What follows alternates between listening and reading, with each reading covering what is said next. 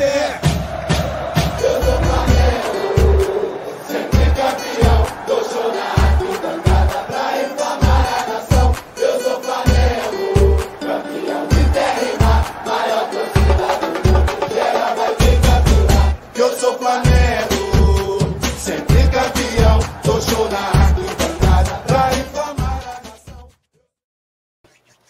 Boa noite, boa noite, nação rubro-negra. Sejam todos muito bem-vindos a mais uma live zona aqui no canal Zona Rubro-Negra. Você que está chegando aqui agora, já clica no botão gostei que tem aqui embaixo, um joinha assim, ó, clica que vai ficar azul para dar aquela moral para Zona Rubro-Negra. Também, se não é inscrito, inscreva-se no canal, basta clicar no botão vermelho que também tem aqui embaixo e depois, quando clicar nele, ativa o sininho para você receber todas as notificações quando tiverem vídeos novos aqui no canal. Hoje comigo ele, é claro, meu grande amigo e irmão Marcos Beton. Como é que você está, meu garoto? Boa noite, boa noite para todo mundo. Estamos aqui um pouquinho mais cedo, né? Essa questão de quarentena e tal, a gente fica meio.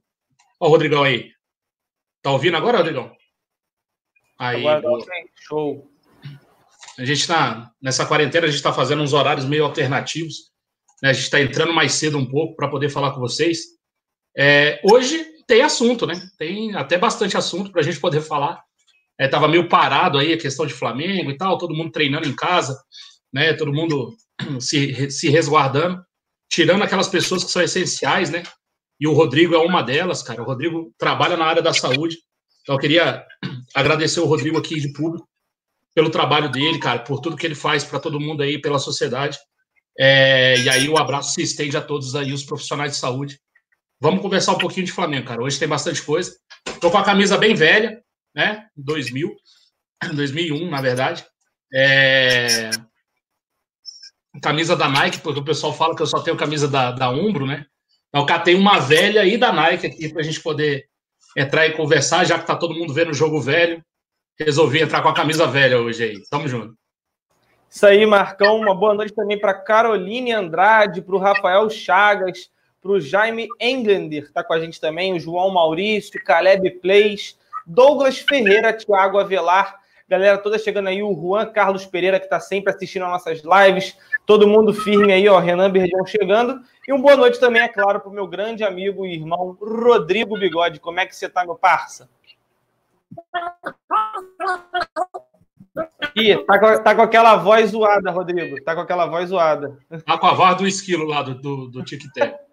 Tá feia a coisa pro Rodrigo, meu irmão. Tá feia a coisa pro Rodrigo. Deixa ele voltar aí, ó. Enquanto isso, o Devanilson também tá chegando aqui, ó. Boa noite, Cleitinho. Boa noite, Bigode. Boa noite, Marcão. Salve a galera do Zona. O Tony Matos pergunta: vai ter mais game hoje? Vai, cara. Eu vou fazer live assim que acabar aqui. Eu começo a live de games. Vou jogar CS hoje. Fala, Rodrigão. Vamos ver se agora tá ok. Agora tá. É, boa noite a todos aí. Vamos levando e vamos falar sobre os assuntos aí do Flamengo. Perfeito, Rodrigão. É, você falou que queria passar uma mensagem para a galera. Acho que seria bacana já você falar alguma coisinha, se quiser, aí, para a gente esperar o pessoal Não, não. aí na live. Tem 95 pessoas, eu vou esperar encher mais. Então tá bom. Então vamos começar. Os temas de hoje, galera, a gente vai falar sobre a renovação do Mister, né, que deu uma andada, mas ficou travada ainda nas questões salariais. A gente vai falar sobre um probleminha que está causando aí entre Flamengo e Azeite Royal, né, pela ruptura do contrato é, por parte do patrocinador. E a gente também vai falar um pouquinho sobre a Ferg, né, que acabou é, fazendo um esforço aí para cancelar o campeonato, mas o campeonato carioca profissional é o único que foi mantido. É, e ela também acabou adiando por mais alguns dias aí a competição. A gente vai falar um pouquinho sobre as consequências e tudo que pode estar ocasionando isso. Mas começando, é claro, pelo Mister Marcão, é, notícia que saiu no site da Gol, né? A Raíssa Simplício trouxe hoje, falando que o Flamengo retoma negociações com o Jorge Jesus e o financeiro continua sendo entrave. A pedida salarial do treinador é considerada alta pela diretoria, que demonstra preocupação em razão das variações cambiais. Eu acho que esse é o maior problema, né, Marcão? Encontrar uma, uma solução mediante esse problema gravíssimo que está acontecendo em meio a todo esse problema do Covid-19, né? É, eu acho que a, a, situação não muda muito daquilo que a gente tinha antes da, né, de todo mundo entrar na quarentena e tal, de antes do, do, do coronavírus chegar aqui. É, a gente tem aí a situação do Mister querendo ganhar em euro, né? E aí o Flamengo com medo dessa oscilação do, dessa oscilação do câmbio, né? Aí o, o euro estava 4 e 4,90, 4,90 e pouco. Hoje eu nem sei quanto é que tá, tá 5 e tanto. Então, assim, você oscila demais, e aí, para você pagar em euro, pode ser que hoje você tenha condição de pagar. Se você tiver uma oscilação no câmbio para cima, no futuro você pode não ter condição de pagar. Né? E aí, isso é que, que preocupa o Flamengo. É, eu entendo sim que o Mister precisa da valorização dele, ganhou tudo, então precisa ser valorizado. É, eu tentaria é, fazer esse, esse, esse salário dele ser convertido em real e aí a gente pagar em real, né? Sem a variação do dólar, sem essa taxa de câmbio aí, sem a gente se preocupar todo mês se o euro subiu, se o euro caiu para poder pagar o mister. Eu acho que a, as questões é, do quanto vale o, o, o trabalho do mister, do, do, quanto precisa ser sim é, valorizado e gratificado o que ele fez no ano de 2019 eu acho que isso aí é ponto pacífico, eu acho que para a diretoria também. Né, a diretoria é, é, concorda que ele tem que receber sim e tem que ser valorizado sim. Ó, o Adevanils colocou aqui que está 5,48 hoje. Então, assim, está muito alto. Né? Então, assim, eu, eu, entendo que ele tem que ser que ele tem que ser agraciado, sim, com um aumento, premiado, mas essa questão de, de, ser pago em dólar, em, em euro, desculpa, na verdade, eu acho que é isso que está pegando. A gente não sabe como é que vai ficar a economia daqui para frente, né? Então, é, essa questão vai voltar tudo ao normal, o câmbio vai ficar esse aí por um bom tempo, ou daqui a pouco o euro e o dólar baixam e aí a gente segue vida normal. A gente não sabe, né? E aí eu acho que o Flamengo tenta se resguardar um pouco com relação a isso. As negociações, as negociações vão continuar. É, eu acho que aquela ideia que o Flamengo tinha inicialmente de fixar o, o, o, valor do euro lá em dezembro e aí pagar o, o, salário, eu acho que é inteligente também, né? Mas a gente não sabe se isso realmente vai acontecer, se o Mister realmente vai aceitar isso aí. Por enquanto, continuam as, as negociações e a gente vai ver o que, que o que, que reserva a gente aí para o futuro. É, o grande X da questão, né, Rodrigo, nesse caso do Mister, é até onde o Flamengo está disposto a dar corda para a pedida do Mister, né? E aí também cabe talvez o bom senso do treinador para saber as condições do Flamengo, apesar de serem boas, mas o momento também é um pouco preocupante, né? Mediante toda essa pandemia que está rolando aí no mundo inteiro, né? É, cara, o, o Mister ele tem que ser valorizado. É, até onde ele também tem que entender que ele está no Brasil, né? Condições normais, já deveria essa comparação do que ele ganhava no Benfica do que ele pode vir a ganhar no Flamengo, ela tem que ser devido às proporções né, de, de qual continente que ele está. Mas eu acho que torcendo para nos próximos meses isso aí voltar tudo ao normal, ou próximo do normal e as atividades voltarem, é, o Mister vai ter que fazer uma ponderação. É, a gente vai passar por uma, a gente está passando por uma crise, uma crise, é, uma crise de saúde, não, uma crise sanitária. É, e aí depois a gente vai passar por uma crise econômica. E aí ele vai ter que entender isso. Pelo menos até os primeiros meses de um possível novo contrato dele, ele vai ter que entender isso. É aquele negócio. Eu quero ficar, o clube quer ficar comigo, é, mas eu acho que ambos têm que ceder. E ele vai ter que entender que os próximos meses não vai ser tão fácil para o clube, é, assim como também para ele, não, mas principalmente para o clube, e aí, para o próximo ano, melhorando tudo, obviamente, volta aos valores que talvez ele mereça, né?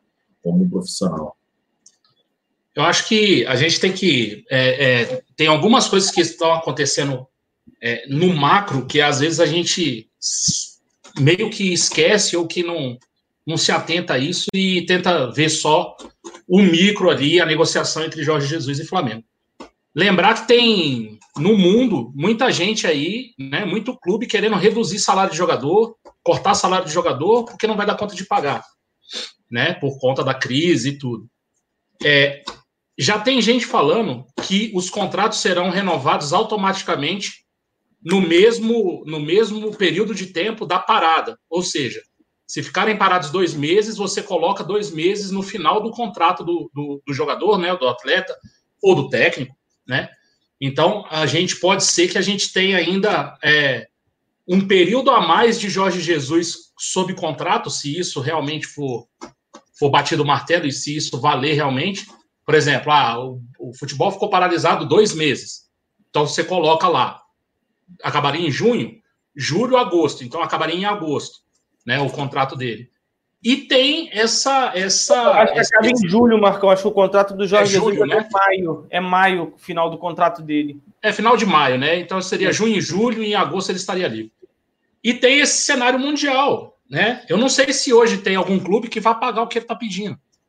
Mesmo que seja um clube europeu. É um bom salário na Europa também, né?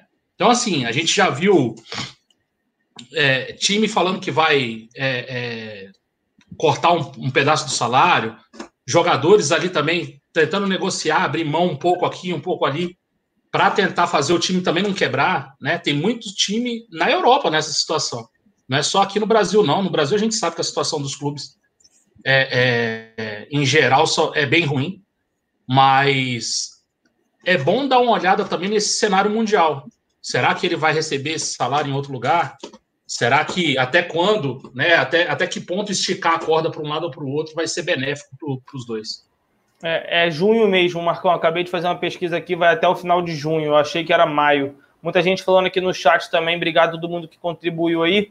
É, a Andréia Branco chegou agora, o Thiago Nascimento também, a Brenda Coelho está aí com a gente, CLCL, tamo junto, pessoal.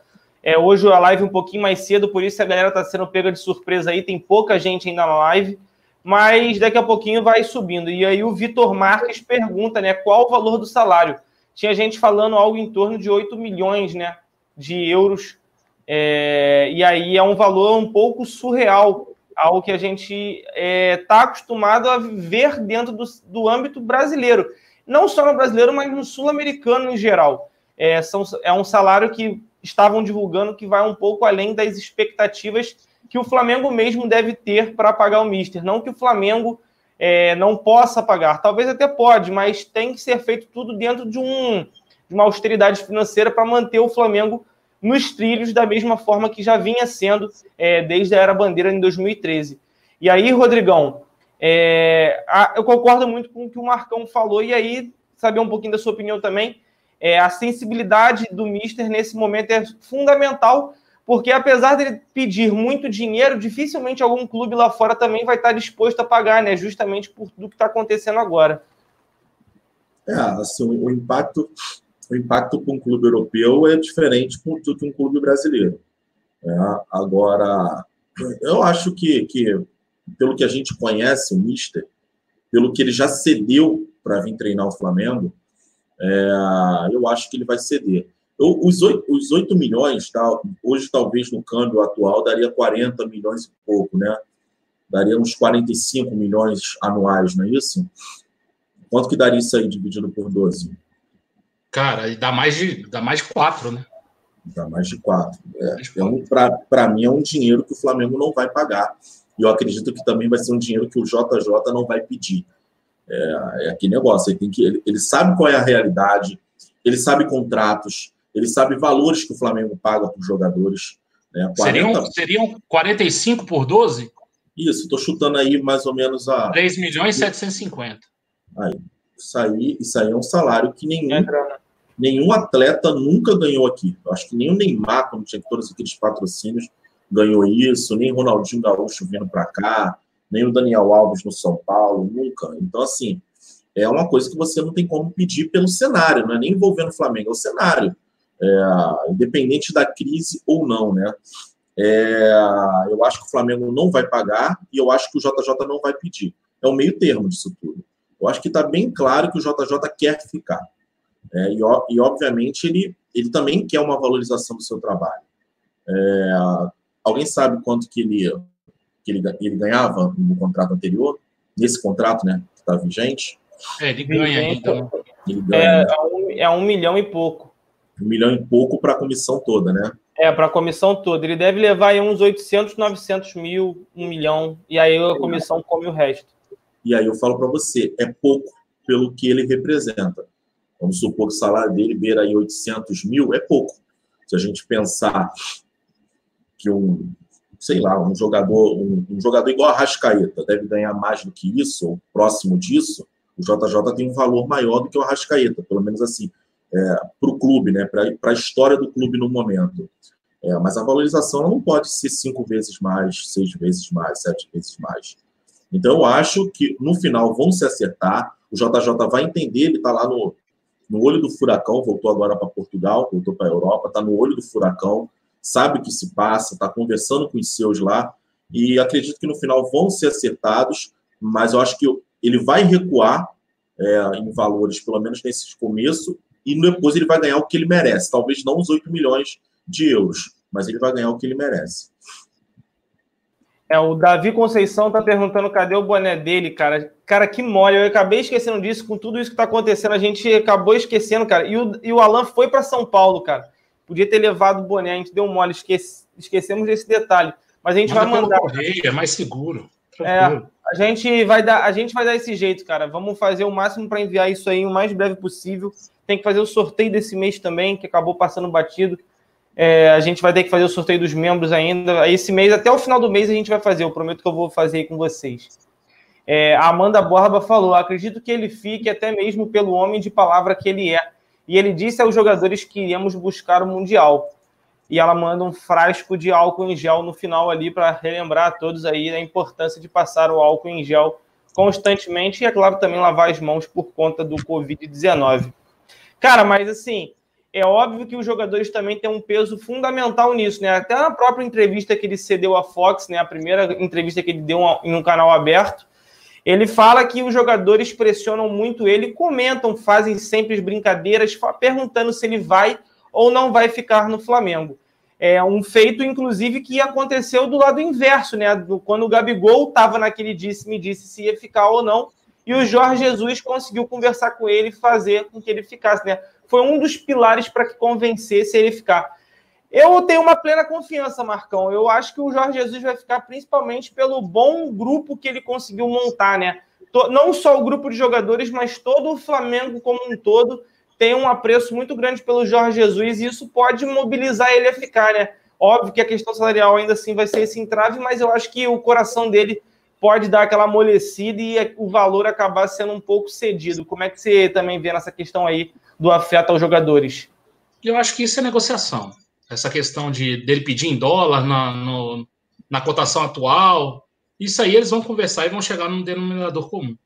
É, ele mesmo fala que nunca, né, na, na, na, carreira dele, nunca, nunca conseguiu um grupo que né, batesse tanto com ele ali, que amasse tanto ele como ele fala.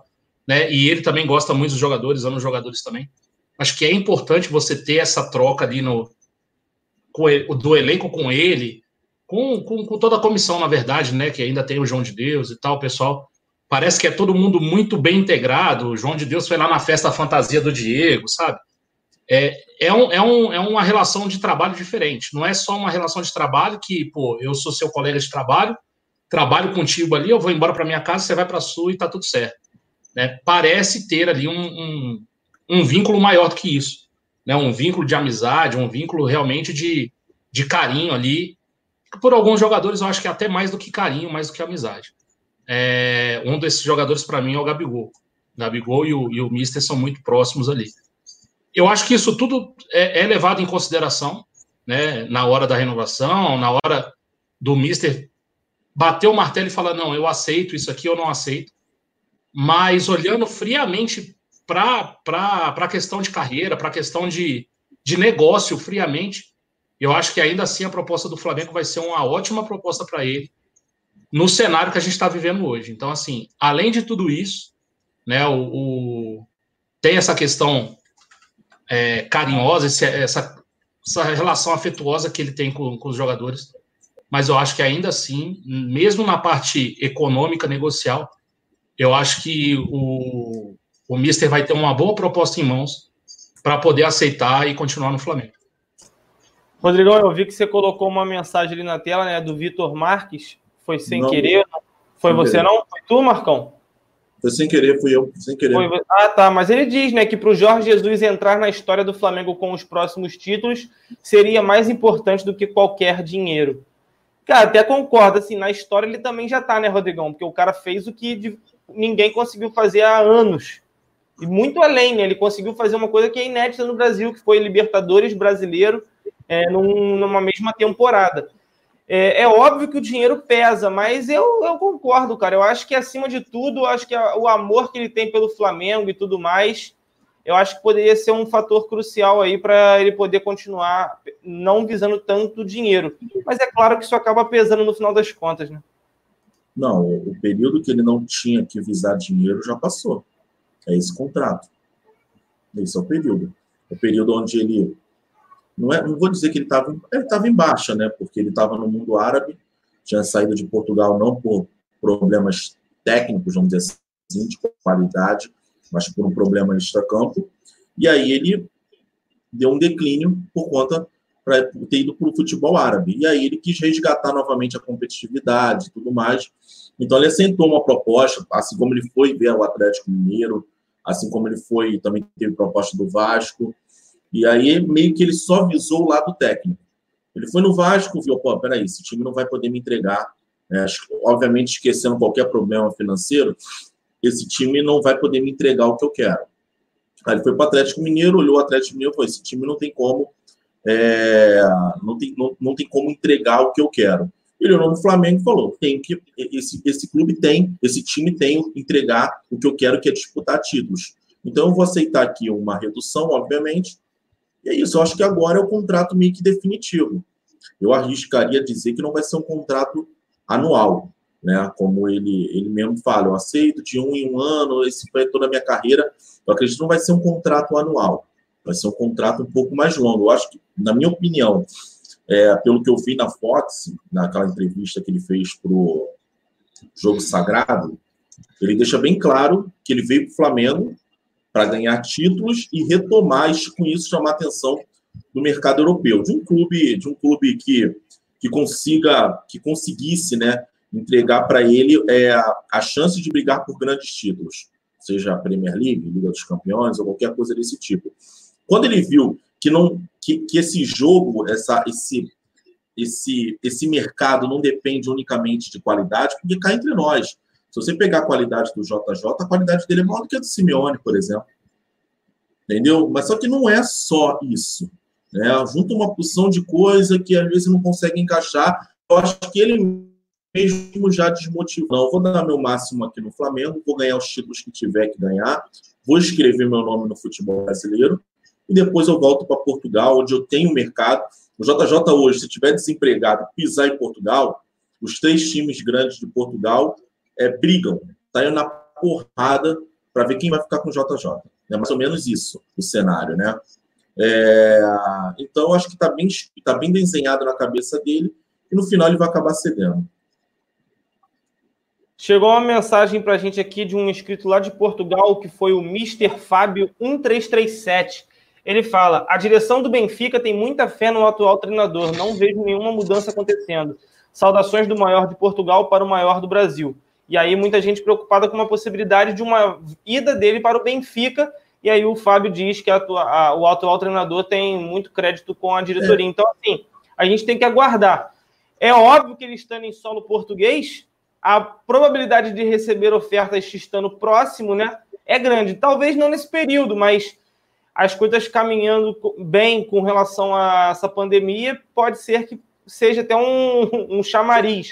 Mas eu não tenho tanto medo, não, até porque ele tem contrato vigente. E o que o Marcão falou faz todo sentido, né? A questão de, já que está tendo essa paralisação agora, os, os contratos vão ser prorrogados pelo período que está tendo essa paralisação. Então, é, eu não sei se serão, não sei eu se serão. Mas... O Perrota até comentou sobre isso no domingo também. Eu acho que é o mais sensato a se fazer, inclusive. Não está tendo futebol, não pode é. ter o contrato. Agora, é o que estava também acontecendo junto com isso era ter corte salarial, depois é questão de os salários serem paralisados né, também durante o período que não está tendo futebol, e aí estava tendo todo um problema quanto a isso, saiu até notícia hoje, mas aí é tema para outra live. É, a galera está chegando aqui agora, pessoal. É, muita gente que não foi notificado, eu peguei o celular da Gabriela aqui, porque o meu tá carregando e não tá comigo aqui agora. Tem uma opção aqui, eu vou até aumentar a tela aqui rapidinho, só para a gente para pontuar. Aonde tem a opção de você ativar o sininho que tem aqui do lado, quando você ativa esse sininho, ó, quando você ativa ele, se você clicar de novo, não está dando para enxergar muito bem. Mas aparece três opções, que é o jeito que você quer ser notificado. Se você quer ser notificado em todas as lives, personalizado ou nenhuma. Certifica se o seu sininho ele está selecionado em todas. Porque mesmo que o YouTube não notifique, pelo menos todas as vezes que eu coloco em todas no celular, é notificado. Então, assim, para tentar ter pelo, ao menos uma garantia de notificação, façam isso, certifique se o seu celular está com, com o botãozinho todos marcado para você ser notificado. Pelo menos isso tem ajudado algumas pessoas. E aí, continuando aqui, pessoal, agradecer a todo mundo que está chegando aí agora. Deixa o like aí para contribuir com o nosso canal. Nosso próximo tema da noite, né? O Flamengo discorda do motivo da rescisão e buscará indenização após rompimento com azeite royal. Marca portuguesa rompeu o contrato com o Flamengo, Vasco, Botafogo, Fluminense e Maracanã pela suspensão do futebol causado pelo coronavírus, né? E aí, Marcão, é o grande problema, né? O Flamengo não está conseguindo ver apenas essa paralisação como um motivo hábil para suspensão desse contrato e aí está buscando os meios legais para buscar uma indenização, né? Coisa, coisa séria que está rolando por aí, né? Cara, aí para essa questão aí, a gente precisava ter acesso ao contrato. Né? A gente não sabe o que foi definido ali. Os contratos têm cláusulas de rescisão, né? É, que, que dizem ali quais são quais são os momentos ou o que deve acontecer para gerar uma rescisão, né? O que pode ocasionar uma, uma rescisão. É, eu não sei, não sei se essa crise se se configura em caso fortuito, alguma coisa. Eu não, não sou advogado, não sou, não sou legislador para saber, não, não, sou especialista em contratos. Mas a, a Azeite Royal viu alguma, é, alguma brecha aí no, no, no contrato para sair, né, para não ser mais patrocinadora dos quatro de, do Rio e o Maracanã. Né, então ela viu essa brecha em todos os contratos que ela fez, que na verdade deve ser o mesmo contrato ali, mudando valores e tal o jurídico deles devem ter feito, só, salvo engano, se algum jurídico de algum clube ou do Maracanã quis fazer alguma coisa, uma cláusula diferente, basicamente o contrato deve ser o mesmo, né? Ali modificando, claro, os valores, porque o que paga para o Flamengo é muito mais do que paga para os outros. É, eu não sei, eu não sei o que, que, o que, que gerou essa, essa brecha para Azeite Royal sair, né? O que a gente sabe é que eles soltaram uma nota, né? O dono da empresa, o Eduardo Giraldes, e ele explicou a ação. Ele falou que, ó, tomamos a decisão de rescindir com todos os clubes e também com o Maracanã, até por tudo que estamos passando. Fizemos uma reunião de conselho com o marketing. Os campeonatos estão parados e não temos por que manter esse investimento. Vamos focar nessa crise mundial com os supermercados, que, não, que são os que precisam desse tipo de ação. No momento, a prioridade é outra. A crise é para todos. Depois sentamos e conversamos para um novo contrato. Pela nota, ele simplesmente fez uma. É, é, ele, ele mudou o foco. Ele falou que o foco dele não é mais nos, nos clubes, porque até porque os campeonatos estão parados, que o foco dele seria nos mercados e tal, para fazer essas ações de marketing. Isso aí, não, realmente, se você for ver, ele não pode mudar de ideia no meio do contrato. Não pode. Se ele tivesse justificado, ó, oh, a empresa está quebrando por conta da, da crise e tal, então eu vou parar de fazer os investimentos no futebol, eu acho que seria outra coisa. Mas ele simplesmente por estar no momento onde não se tem jogo e ele sai para fazer um outro tipo de marketing agora nos mercados, eu acho que é aí que está pegando, é aí que o Flamengo vai entrar para contestar essa rescisão unilateral da, da Azeite Royal né? E aí vai pedir a indenização, que deve estar tá lá descrita no, no, no contrato também. Falar, ó, se você quebrar o contrato, você vai pagar uma multa de X, que seria a tal da multa rescisória, né? Você não é obrigado a ficar num contrato que você não queira, mas você tem que pagar uma multa para poder sair, né? E o que é combinado não sai caro. Então, o Flamengo vai tentar é, é, é, na justiça essa, essa indenização E a Azeite Royal vai se defender falando dos motivos porque saiu do Flamengo e saiu dos outros clubes, né? Eu acho que, pelo que está na nota, isso não se justifica. Se eles apresentarem outros motivos por terem saído, aí a gente vai ter que esperar a decisão da justiça, porque não vai ter muito o que, o que contestar, já que a gente não sabe o que, que tem lá.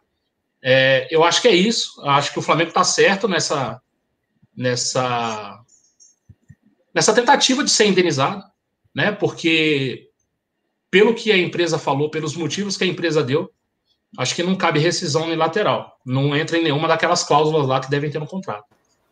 Perfeito. É, tem gente aqui pela Twitch mandando mensagem pra gente, ó, o Vim só pelo AD tá perguntando por que que tá começando mais cedo. Cara, como o nosso horário acabando sendo 10 horas, a gente não tinha muito o que falar sobre o Flamengo, não tá tendo muito assunto, e aí a live acabava muito tarde, até mesmo para deixar o pessoal descansar, todo mundo ficar de boa a gente está adiantando essas lives mediante possibilidade. Por exemplo, hoje a gente conseguiu adiantar para 8 horas, ontem a gente adiantou para 9.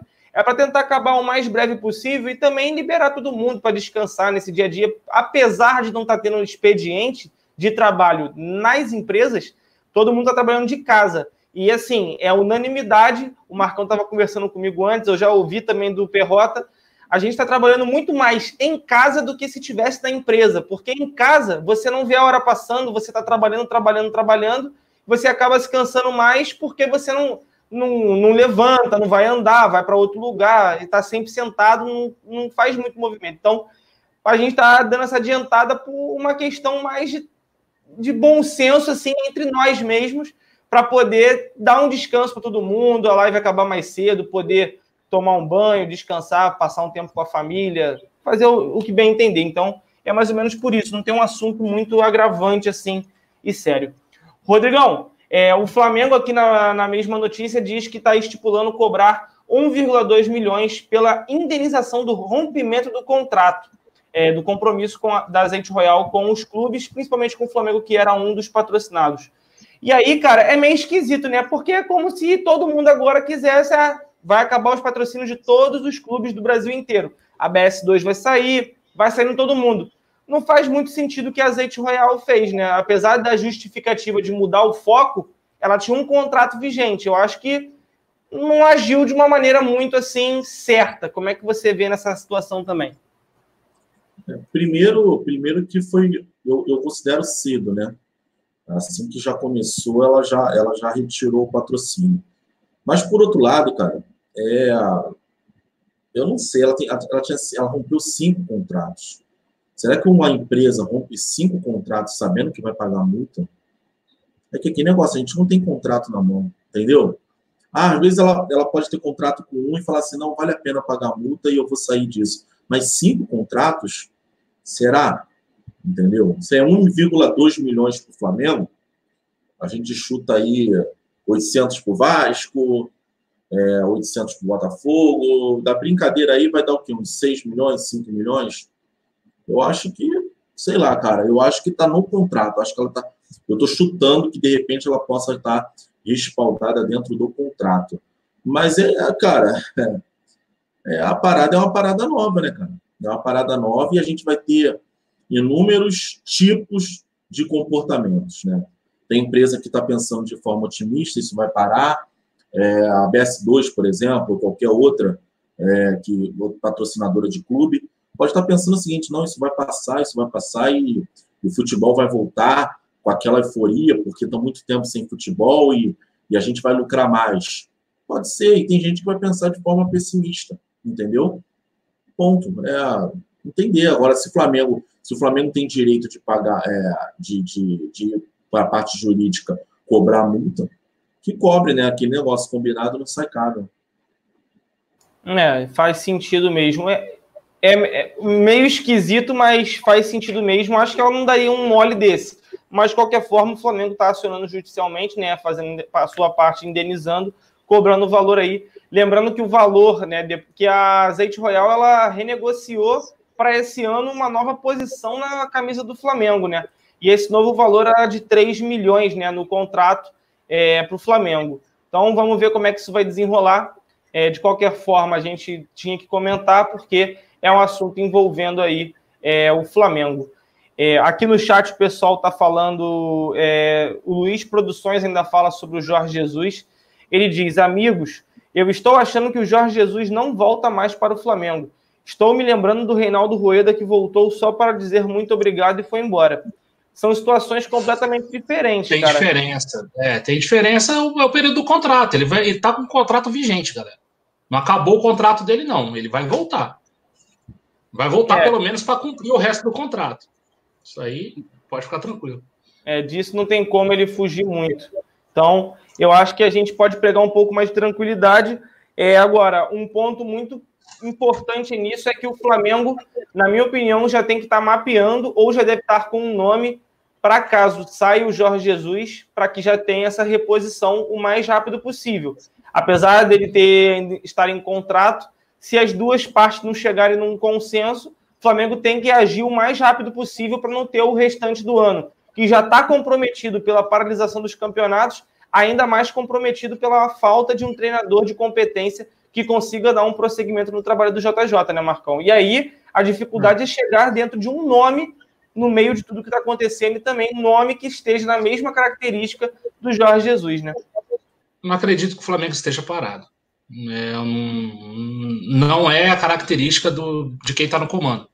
Né? Então, assim, acho que o Marcos Braz, o Spindle são, são pessoas inteligentes. Claro que ele não vai abrir isso até para não, não, não prejudicar nenhuma, nenhum tipo de negociação com o Jorge Jesus. Jorge Jesus é a primeira opção, é a primeira, a segunda e a terceira opção. Né? E só depois mesmo se desgastar toda a relação. Ó, não tem como fechar o contrato, então a gente vai partir. Mas eu acho que eles já estão, é, é, pelo menos, estudando os nomes aí do mercado, né, para quem possa vir para essa vaga, é, caso o Jorge Jesus não, não, não, não renove.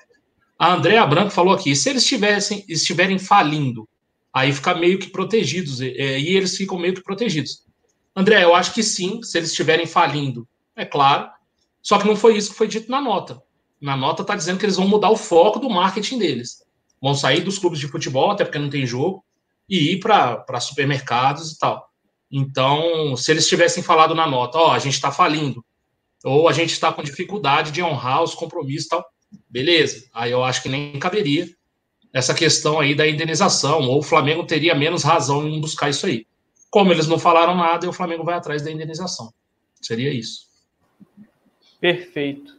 É, pessoal que está chegando aí agora, sejam todos muito bem-vindos, né? O Felipe Santos falando que o YouTube não notificou. Cara, isso aí é um problema não que. Não ninguém, eu acho. Esse é um problema que a gente tem desde o primeiro dia de canal. A gente criou o canal, tinha cinco inscritos. Os cinco não foram notificados. A gente criou o canal, já tem aí para mais de um ano. Estamos aí até hoje na batalha e a gente continua não sendo notificado. Então, assim, cada vez mais complicado, galera. Cada vez mais complicado. O YouTube nunca consegue colaborar. E o nosso último tema da noite, né? É a Ferge cancelando alguns campeonatos. E aí a gente pode comentar também sobre isso, mas para explicar a vocês, a Ferge cancelou campeonato estadual feminino, é, todos eles, as categorias de estadual Série C profissionais, sub-20, 17, alguns torneios, a Copa Rio de Profissionais, que garante o acesso à quarta divisão do Campeonato Brasileiro. Apenas o, a, o único que ela não cancelou foi o Campeonato Carioca Profissional, que é o que, teoricamente, na minha opinião, ela deveria ter um, um início para cancelar, justamente porque todos os campeonatos afunilando, não tendo datas propensas para continuar esses campeonatos, ela deixou rolando, mas a gente entende o porquê, porque ainda vai ter geração de receita, ela ainda vai receber por esses campeonatos que são a maior visibilidade para ela. E aí, né, é, junto com isso, ela é, já tinha aí um, todo um consenso para adiação do campeonato, é, para adiar eles até o dia 21 de abril, e se estendeu para o dia 30. A Ferdi cancelou todas as suas competições agora, só o campeonato profissional, né, o carioca masculino profissional, até o dia 30. Mas a tendência, Rodrigão, é que isso continue se prorrogando, né, cara? Porque as coisas não tendem a melhorar, pelo menos a gente não tem uma projeção de quando as coisas podem acabar melhorando, né? É, com essa nota parece que a FED é boazinha, né? Então, na verdade, não é. Todo mundo sabe que o grande lucro da FERJ é o quê? É envolvendo os quatro grandes clubes do Rio, em especial o Flamengo, mas os quatro grandes clubes do Rio. Antigamente mordiam-se 10%. Foi para 5%, não foi isso? Alguém me corrige? Foi para 5% do bruto. O Marcão vai Na verdade, na verdade, todas as, as, as federações cobram 5% e a FED cobra 10% do bruto. 10% do Isso bruto. aí. Então que, então, que bom, não mudou. É, todo mundo sabe que ela cobra 10% do bruto. Do bruto. É, em, muitos, em muitos jogos, ela é a que mais lucra é, dentro de um jogo, né? No borderô de um jogo, é a, é a FERJ. Então, assim, o lucro dela está em cima desses quatro grandes, tá? E o Campeonato Carioca é o campeonato dela, onde tem os quatro grandes clubes, em especial o Flamengo. E aí se vem a pergunta, né? Pô, você cobra 10%, vocês ganham uma fortuna. Já teve campeonato carioca onde a FERJ lucrou mais do que qualquer outro clube com premiação, tá? É, e o que, que você faz com esse dinheiro? Porque a gente vai nos campos, não há nenhum incentivo, por exemplo, de estrutura no futebol carioca, por exemplo, vindo da FERJ. Se a gente pensar, o Campeonato Paulista tem pelo menos uns 10, 11, 12 campeonatos jogáveis. E um clube, se amanhã o Corinthians não tiver a Arena Itaquera, ele tem pelo menos mais uns 3, 4 campos dentro de São Paulo que, ela pode, que ele pode jogar tranquilamente, né? Inclusive o Pacaembu. É, aqui não, aqui a gente tem Maracanã, Engenhão, aí quando tem, apela muito, vai lá joga para Volta Redonda. Teve uma época que estavam jogando para o estádio do Tigres, lá em Xerém. É, São Januário a gente sabe que tem uma limitação por conta de, de segurança e tudo mais. Mas, enfim, onde eu quero chegar? A justificativa dela para ganhar, para onde vai esse dinheiro, é na realização desses campeonatos secundários.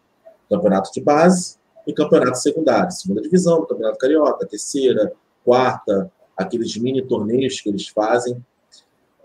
E aí é o seguinte, Acero, esses campeonatos eles só servem para ter uma, uma justificativa para onde vai o dinheiro. Sendo que, obviamente, a gente sabe que o dinheiro não vai todo para isso, né? Então é só justificativa. Então, cancelar esse, esses campeonatos não faz diferença nenhuma, porque o lucro está realmente no Campeonato Carioca e, obviamente, nas demais competições que os quatro grandes clubes do Rio disputam. Então a FED não está dando de boazinha nisso, não. Cara. O problema é, é maior ainda, né, Rodrigo? O problema é maior ainda. Além dela não estar tá dando uma de boazinha, ela fatalmente terá o lucro dos jogos que faltam no Carioca e ela não vai investir nos campeonatos que ela fala que investe. Então vai sobrar mais dinheiro para a FERJ porque ela vai continuar arrecadando o que ela arrecada e não vai custear, entre aspas, a Série C do Campeonato Carioca, a, o, o futebol feminino, a, o futebol de base. Então ela não vai ter esse custo e fatalmente continuará tendo o lucro. Eu tentei entrar aqui no site da Ferg agora para ver o jogo Flamengo e Portuguesa Carioca e o site da Ferg está fora. Pelo menos eu não consegui acessar ele aqui agora eu queria ver o borderô de Flamengo e, Portuguesa Carioca. O Flamengo teve 291 mil de prejuízo. Para lembrar, né, o, o, jogo foi feito com portões fechados. E eu acho que a FERJ, lucro ela não teve, porque não teve renda. Mas eu duvido que ela teve prejuízo. Marcão, qual é o caminho que eu tenho que fazer para pegar esse borderô? Entra no site da FERJ. É, você tem que entrar no site da FERJ, aí tem lá campeonatos. Eu vou, eu vou, vou tentar entrar aqui, peraí.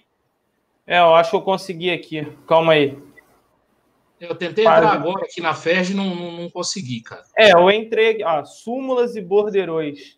Isso é aí mesmo. Deixa eu ver se eu consigo encontrar Flamengo. Achei, ó, Flamengo e Portuguesa, tá na mão. É, aí você vai ter que baixar, demora um pouquinho para baixar, não sei porquê, mas ele é, demora um PDF. Aqui tá, aqui, tá, aqui tá carregando já.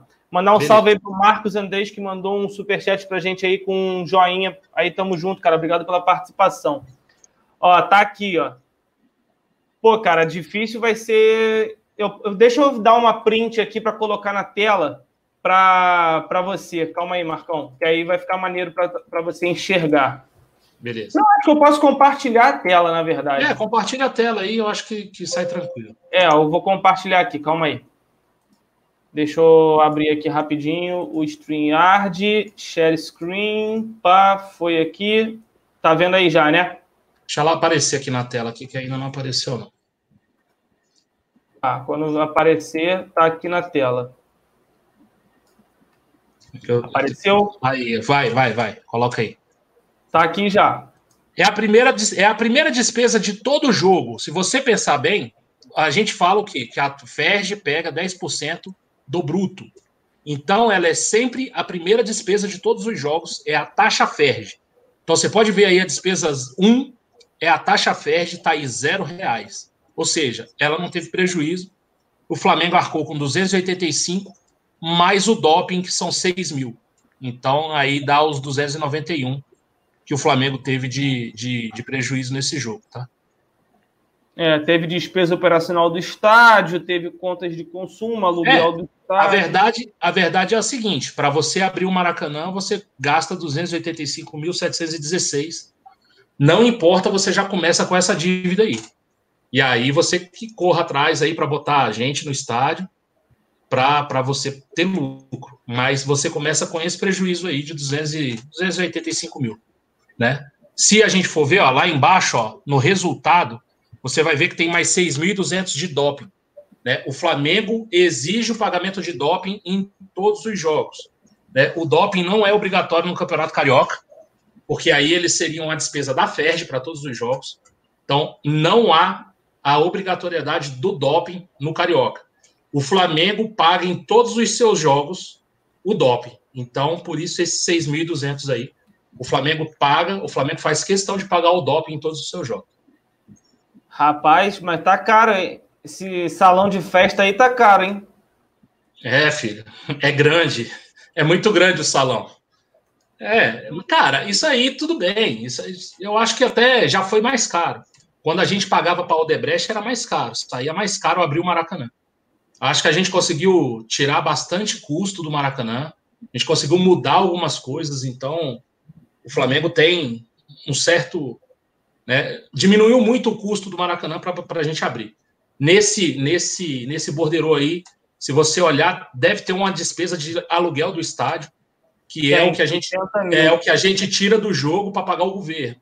São 90 mil, acho que isso aí é fixo, 90 mil. Foi 60 aqui nesse jogo. 60? Acho que 90 são os clássicos, alguma coisa assim. Mas, Deixa eu pegar mas... um clássico aqui para ver para você. Acho que, tá, acho que tá barato até. Hum, Flamengo e Botafogo. Acho, é, o que eu acharia legal era se a Ferg cancelasse o Carioca profissional. Sabe quando ela vai fazer isso? Nunca, amigo. Porque é onde ela é a fonte de receita da, da. Então ela nunca vai fazer isso aí. Então a gente pode esquecer, cara, que essa parte de ah, pô, a Ferg vai lá, vai abrir mão do seu campeonato para que os times cariocas tenham um, uma boa Libertadores no caso do Flamengo, ou um bom começo de brasileiro no caso dos outros, esquece, cara, eles não vão fazer isso. Ó, Flamengo e Botafogo, aluguel do estádio, 120 mil. Isso, é isso aí. Para os clássicos ele é mais caro. É isso Rapaz. mesmo. Sabe quanto a Ferg levou nesse, nessa brincadeira aí? 168 mil. É. Levou pouco, hein? Falei, levou. Então, assim, aí, aí você vai perguntar para onde vai se. É, cara, é muito dinheiro.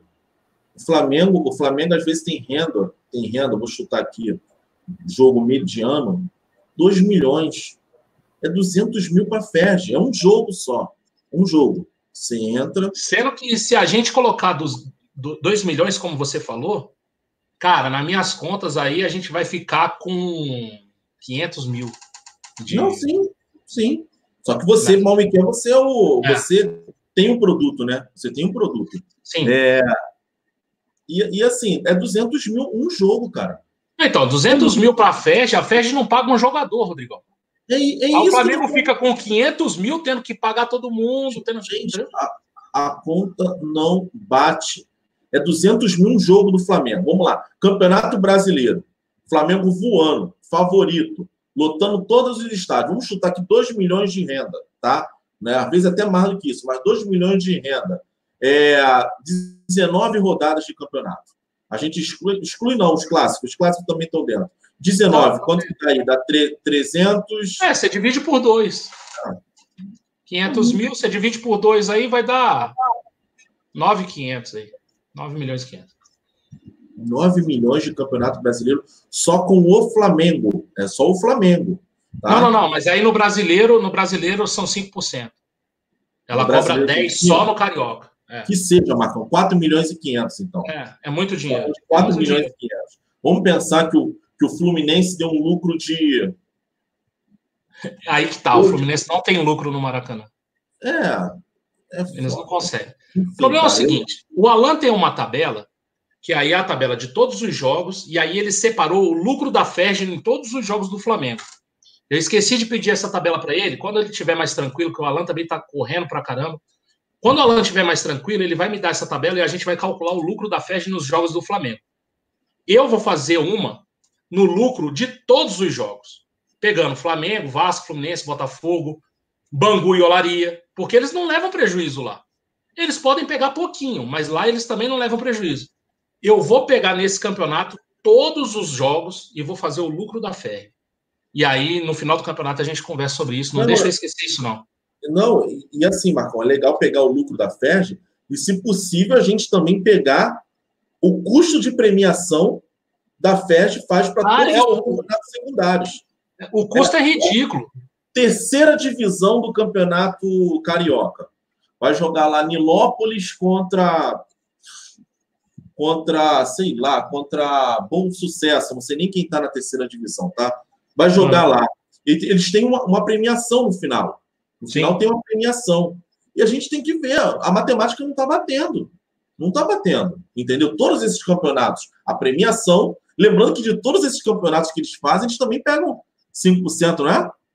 Ou 10%. Pega, pega. É, a- a- dos campeonatos menores eu não sei, né? É. Porque eles dizem que bancam. Mas só do, Não- só não do, tem só do um Carioca bordeiro. principal. Não tem um bordeiro dos campeonatos de Série B e C. É, pô, eu acho que eles pagam tudo, realmente. Mas aí, É. cara, também se eles fossem cobrar 10%, 5% de um, sei lá, Nilópolis e alguém, cara, aí é demais também, né? Mas a, a conta não bate. Assim, é, quanto Não, não que é? pra- bate, não bate. Lembrar o seguinte: é, para você. Tem o estádio do time. Né? Eu não sei nem onde joga o Nilópolis, se não me engano, é lá em. É lá no Éden, é lá no Nova Cidade. É, será que ela, ela, ela custeia o, o, o, a, O aluguel do campo. É isso que eu tô falando, entendeu? E aí a gente tem que pegar a premiação e fazer a conta. A conta não bate. Aí no final sobra em caixa para a Ferg, sei lá, durante o ano todo, 4 milhões, somando tudo. Esses 4 milhões vão para onde? Lembrar que todo mundo, todo mundo que trabalha na Ferg é, é pessoas que ganham um salário, né? Não é salário de jogador de futebol, é um salário de dirigente, né? Vamos lá, vou chutar aqui uns 10 mil reais. Né? É isso para quem é dirigente, né? Lá É, tem muita gente que é é. administrativo, muita gente que é a a conta não bate. RH, é, e aí recebe. A conta não bate.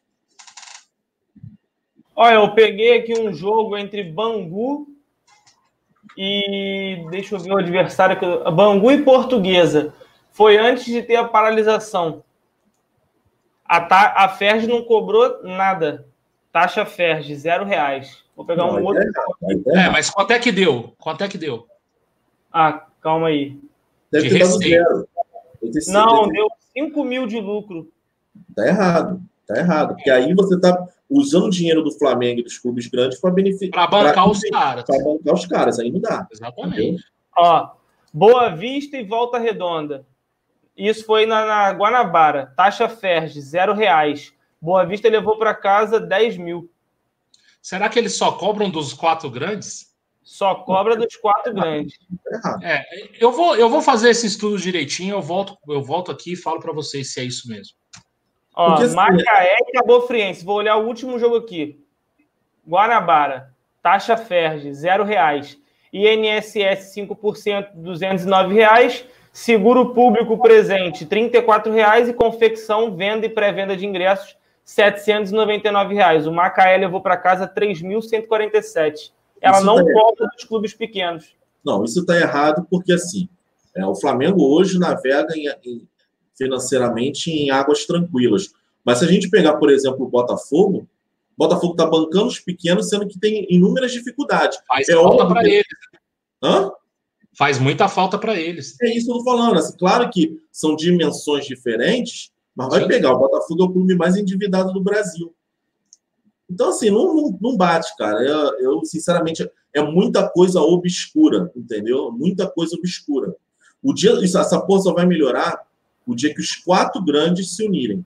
Né? O dia que tiver quatro dirigentes sérios que pensem no seu clube, vão pensar que o Botafogo vire um clube empresa, que é a grande salvação que eles, eles, eles colocam, né? É, e de repente virar quatro clubes sérios que vão se unir, os quatro, e vão falar, Fez, não dá mais.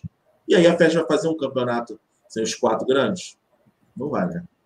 Ó, nenhum jogo que eu olhei aqui, eu já olhei uns 10 jogos, nenhum tem taxa FERJ de pequeno contra pequeno. Nenhum.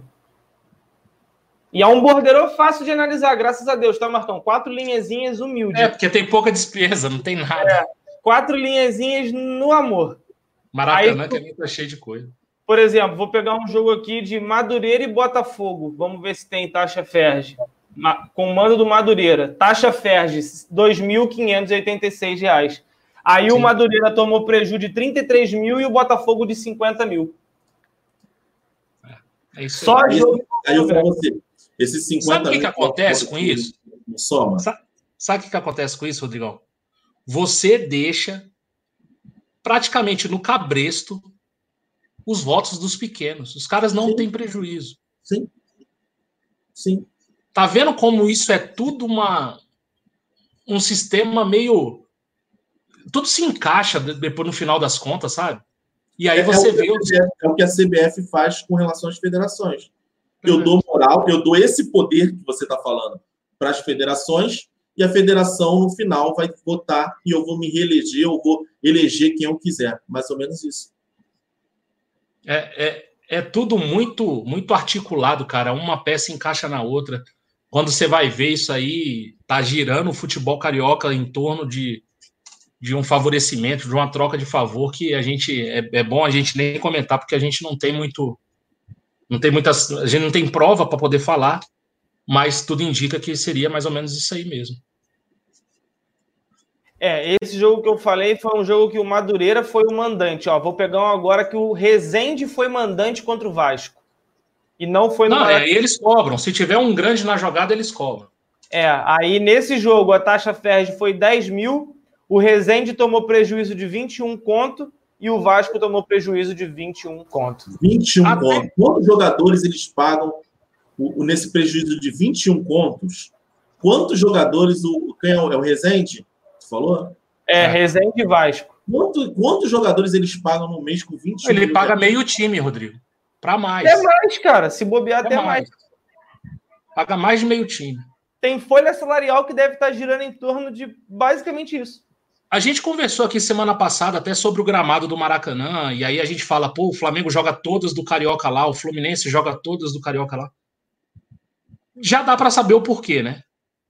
Gera mais renda, gera mais público, porque o estádio é maior, e gera mais renda para a Ferg. Por isso que não tem mais o Flamengo em Bacaxá, em Moça Bonita, Conselheiro Galvão, não, não tem mais. Não tem mais. Quando eu era moleque, tinha meus 10, 12 anos, o Flamengo ia jogar lá, lá em Moça Bonita. A, a porrada entre Romário e Cafezinho foi aonde? Não foi no Maracanã. Entendeu? Então, assim. Acho que foi no campo do Madureira, se eu não me engano, foi lá. Conselheiro Galvão, acho que foi lá. Agora não sei se foi lá ou se foi na Gávea, porque tinha muito jogo na Gávea também. Mas, assim, você começa a entender algumas coisas, como que, que tudo funciona na, na questão nessa relação de Ferge com os times menores e tal, em detrimento dos times maiores, né? O Flamengo, é o que eu falo, o Flamengo paga o Campeonato Carioca, sim, mas de longe. Se o Flamengo, o Flamengo é o grande trem pagador do Carioca, né? Com relação a estádio, né? O Maracanã só é o Maracanã porque o Flamengo tá lá, se o Flamengo não jogar mais no Maracanã, vira um elefante branco. O Campeonato Carioca só é o Campeonato Carioca porque o Flamengo tá lá e gira esse dinheiro. Porque se você for pegar os, os públicos do Fluminense no Maracanã, o Vasco ainda coloca ali um público razoável em, em, em São Januário, mas São Januário é bem menor, né? O Botafogo nem se fala, o Botafogo é pífio no Engenhão, faz tempo que não joga no Maracanã. Se você for ver quem gira, quem gira dinheiro no Carioca é o Flamengo. E aí não tem jeito. É isso aí, a gente fica carregando os clubes nas costas. Tava tentando encontrar aqui onde é que foi esse jogo do Romário contra o Cafezinho na porrada aí, mas consegui encontrar aqui não. Foi Flamengo e Madureira, mas a única informação que eu consegui pegar foi essa mesmo. Sites são muito velhos, não tem muita coisa falando. Uma pena, né? Pra gente poder deixar claro aqui na nossa discussão. Ó, o Michel Lima Brito falou: a porrada de Romário e Cafezinho foi na Gávea. Acredito que foi o último jogo oficial dos profissionais por lá. Já o André Fernandes falou que foi em Conselheiro Galvão. E o, outros estão falando aqui na Gávea. O Everton Rosendo, Carlos Alcântara. A galera tá falando que foi na Gávea. A maioria tá falando que foi na Gávea. É, deve ter sido na Gávea mesmo. Enfim. É, os temas da nossa live de hoje já acabaram, mas eu estava conversando com o Marcão e aí vai pegar o Rodrigo de surpresa, mas vai ser maneiro.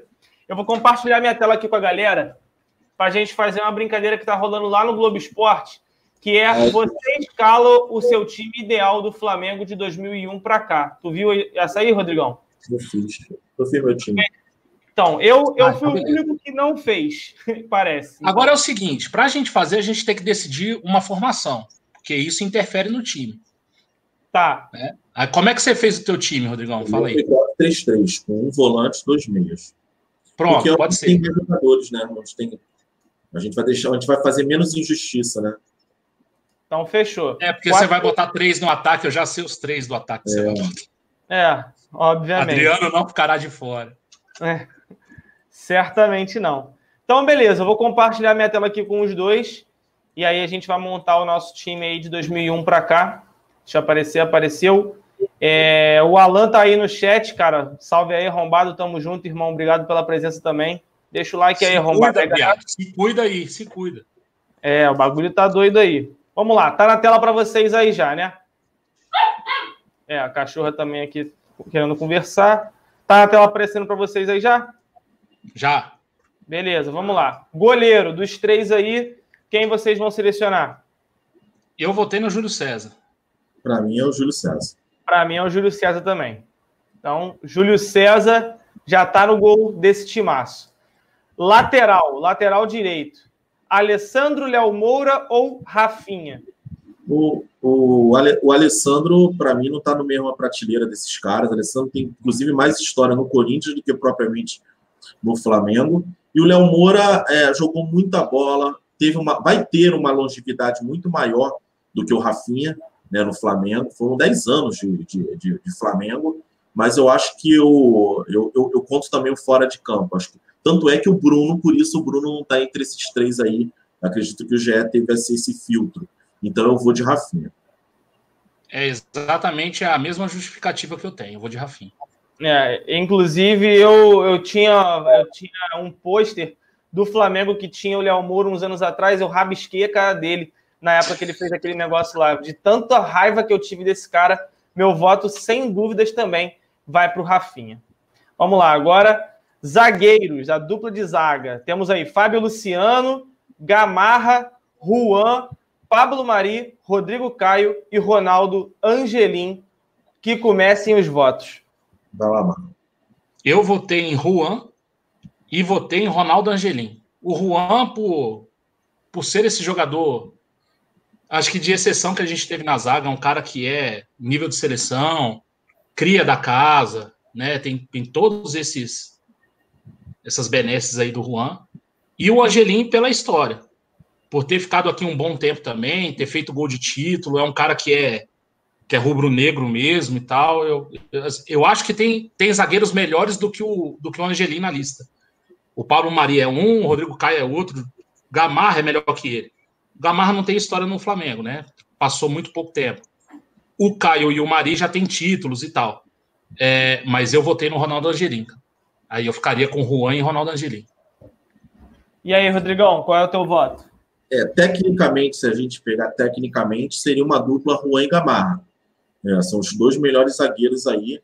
É, mas eu acho que eu vou para o outro lado. Primeiro, que eu, eu não posso deixar de fora um, pelo menos um dos dois que conquistaram um grande título. Aí não tem Mose, aí não tem Marinho, aí não tem ninguém. É. Então eu, eu vou ter que contar e botar um dos dois, ou Pablo Maria ou Rodrigo Caio. E aí, pela longevidade, eu vou de Rodrigo Caio, que já vai completar aí no meio do ano, um ano e meio de Flamengo, enquanto o Pablo Mari só ficou seis meses. E aí, o, a, o companheiro dele, eu vou, não vou pelo lado técnico dessa vez, eu vou pelo Ronaldo Angelim, é, que foi um cara que honrou o manto, deu um título para a gente, um gol do título para a gente. É, eu, eu, eu, eu, tive o prazer de, de entrevistar o Ronaldo Angelim. É, infelizmente, o caralho do outro canal tirou a porra do vídeo, né? É, infelizmente não tem, queria mostrar para para as pessoas que um dia eu entrevistei o Ronaldo Angelim, mas não tem, e também foda-se. É, mas eu vou de Ronaldo Angelim por, por, pela humildade, pelo, pelo, pela paixão que ele teve pelo Flamengo. Soube o tempo de parar e soube o tempo de dar oportunidade para outros, né? Quando a gente fala que eu acho que é, o futebol seria muito bacana, porque treinador, treinador é burro. No geral, treinador é burro. Treinador, tem treinador que gosta de afrontar a torcida. Eu acho que às vezes um jogador de futebol fala assim: caramba, mano, aquele moleque ali tá correndo pra caramba no treino e eu tô jogando aqui com nome, cara. Aí, sabe uma coisa, treinador? Eu vou pro banco porque eu não tô legal, não. Ah, mas eu vou pro banco. O Ronaldo Gelim fez isso. Então eu vou de Rodrigo Caio e Ronaldo Gelim. Só Olha só. Mim, então, definir então, o, o Ronaldo Angelim já tá. É, o Ronaldo Angelim já tá. E também é uma das minhas escolhas. Agora fica entre Juan e Rodrigo Caio. Já vou selecionar o Ronaldo Angelim e vou aqui. Eu ouvi a justificativa dos dois. Eu olhei aqui o chat. Muita gente tem uma certa mágoa do Juan pela questão do dinheiro que fez ele optar ah, por escolher o Internacional alguns anos atrás, né, em detrimento do Flamengo. Mas eu não consigo deixar de escolher o Juan porque para mim ele não só é um grande jogador dentro, mas também como fora de campo. E ele continua exercendo um trabalho muito importante no Flamengo até hoje. Apesar de ser um trabalho que ainda não é muito é, comentado, não há muita coisa sobre o que o Juan faz hoje, mas eu tenho certeza que a humildade e também por ele ser querido por muitos jogadores dentro do clube possa ter sido um dos fatores fundamentais para que o Flamengo tenha conseguido caminhar rumo ao sucesso em 2019. Eu tenho certeza que o Jorge Jesus conversou muito com ele. Eu tenho certeza que ele foi fundamental para muitas coisas que envolveram o ano mágico de 2019. Então, apesar desse passado dele de ter escolhido o Internacional, eu lembro até hoje que ele fez um gol contra o Flamengo, que o Inter ganhou do Flamengo e ele não comemorou. Eu acho que esse jogo foi 2 a 0 lá no Sul, é, na passagem dele pelo Internacional, mas eu não consigo guardar essa mágoa dele, porque eu entendo o porquê da escolha dele naquela, naquele momento. Mas ainda assim ele optou por no futuro voltar para o Flamengo e conseguiu fazer grandes jogos é, ainda com o clube. Então, para mim, o Juan é a escolha ao lado do Ronaldo Gelim para essa dupla aí de zaga. Nada contra o Rodrigo Caio e o Pablo Mari, que tiveram um ano mágico, mas eu gosto muito do Juan e muito do Ronaldo Angelim também. Vamos de lateral esquerda agora. Atirson, Felipe Luiz e Juan. Aqui eu tenho certeza que vai ter briga entre nós três. Briga não, eu digo assim, que vai ter um conflito de respostas. Vou começar agora com o Marcão também. Cara, é... eu gosto muito do Juan. O Juan, diferente do Léo Moura, não foi o cara que nunca entrou em polêmica com torcida, nunca acho que respeitou o máximo o Flamengo quando teve aqui. É um jogador de raça, tem títulos também. É um cara que, para mim, é, é, eu, eu, eu, respeito muito o Juan dentro do, do, do Flamengo. Eu gosto muito do Atisson. Achava o Atisson, na época, um dos melhores laterais do Brasil. Não sabia por que, que não ia direto para a seleção. Tal, até que foi vendido para a Juventus, né? E olha, o Flamengo, naquela época, vendeu um jogador para um time como a Juventus não é, não é qualquer jogador. Né? E o Felipe Luiz ganhou, cara, ganhou tudo. É um cara que também é, tem muita identificação com o Flamengo. Nessa aí eu fui mais pelos títulos. E aí o Felipe Luiz tem mais títulos que os outros dois. Então eu votei no Felipe Luiz. Cara, o, o Não, agora eu vou deixar o último voto para você. Tá toda hora sobrando para mim, pô. Não, tá pra O meu voto, apesar de eu gostar muito do Juan, é, e apesar mesmo achando que o Felipe Luiz tenha muitos títulos eu sempre fui muito fã do Atirson, sempre gostei muito do futebol dele. É, talvez se a gente colocar aí numa balança, Talvez o futebol dos três esteja bem equilibrado, eu diria, inclusive. Mas o Atirson, para mim, sempre foi referência lateral esquerdo, até porque quando eu comecei a acompanhar mais o futebol, foi quando eu comecei a acompanhar mais o Atirson, principalmente porque era o momento que ele estava ali jogando demais, e aí até culminou no que o Marcão falou da, é, da ida para Juventus, né? Da possibilidade da ida para Juventus da venda. Cara, para mim, o, dentre os três, eu tenho uma admiração muito grande pelos três. O Juan, não só pelo carisma, mas pelo que ele representava para o Flamengo dentro de campo. O Felipe Luiz, por ter optado voltar da Europa, vir para o Brasil, é uma escolha dificílima, mas para jogar no seu time de coração. Mas para mim, a Tirson aí, acima dos três, estaria na frente nessa disputa. E agora o desempate fica para você, Rodrigão. É, eu vou desempatar, não vai dar um para cada um, não. É, o que, que o Atisson pede para o Felipe Luiz e Juan é nos títulos. O Atisson pegou, foi, foi lateral numa época onde o Flamengo nem. Acho que o Atisson sequer jogou campeonato, a Taça Libertadores pelo Flamengo. Né? O Flamengo disputou a Taça Libertadores em 93, mediante ao, ao título brasileiro, e só foi disputar de novo em 2002 com o título de 2001 foi a Copa dos Campeões. Copa dos Campeões. Isso aí. Então, o Atiço não pegou. É, foi, um, foi um ano, é, um período muito, muito ruim para o clube. É, o Juan foi campeão brasileiro. É, o Felipe Luiz não precisa falar dos títulos dele, mas eu coloco o Atiço. O Atiço foi o segundo grande craque. Segundo não, viu o Sávio também, um pedacinho de Sávio. O Atiço foi o terceiro grande craque que eu vi no Flamengo. Acho que talvez o primeiro foi o Romário, depois a Sávio, ou Sávio primeiro, Romário segundo, e depois o Atisson. E o Atisson, para mim, tecnicamente, só perde para o Júnior. Né? Tecnicamente, como lateral do Flamengo. Tem o Leonardo também, mas acho que tecnicamente ele só perde por. O Atisson hoje, se ele é um jogador de 25 anos, o Atisson hoje estava num grande clube da Europa. Eu não estava mais no Brasil, não. Estava no Brasil, um grande clube da Europa, e possivelmente titular da seleção brasileira, ou pelo menos convocado. Então eu vou de Atisson. Eu desmutar aqui que a cachorra estava latindo aí, estava atrapalhando. A Tirso, então, foi a escolha. O Alan até mandou aqui, ó. A Tirso é meu parceiro, voto nele. Felipe Luiz, quem sabe amanhã. Aí deixou o coração falar mais alto, a amizade falou mais alto. Vamos agora para o jogador 4, temos os meias.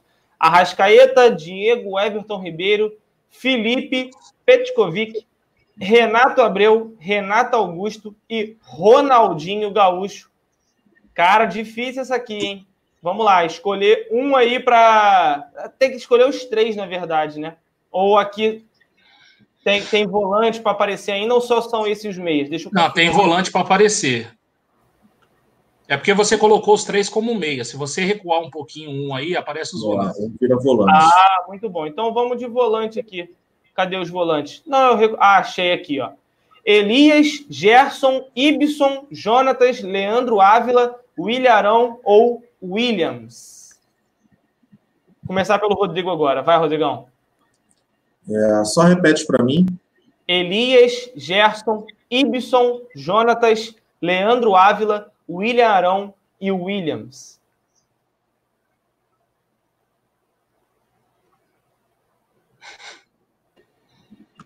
Cara, desses daí. Se consigo botar aqui, porque parece.